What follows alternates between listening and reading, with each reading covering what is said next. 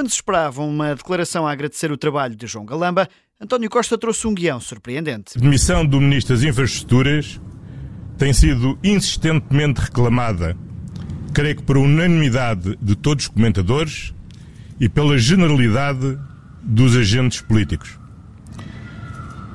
Trata-se de um gesto nobre que eu respeito, mas que em consciência não posso aceitar. O Primeiro-Ministro assume que a decisão foi pessoal, logo, a responsabilidade também o é. Tal como, para surpresa de muitos, se revelou um excelente secretário de Estado de Energia, o tempo também o permitirá revelar um excelente Ministro das Infraestruturas.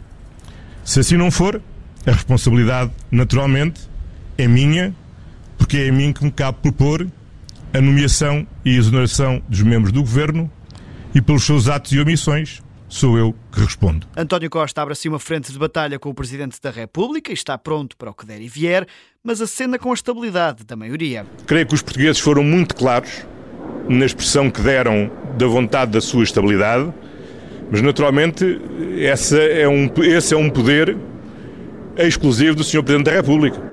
Para o Primeiro-Ministro, Galamba está inocente. Entendo que não lhe é imputável, pessoalmente, qualquer falha. E nem sobre a atuação das autoridades, o Ministro pode ser responsabilizado. Quem comunicou e deu o alerta do roubo do computador com documentação classificada não cometeu qualquer infração, cumpriu o seu dever.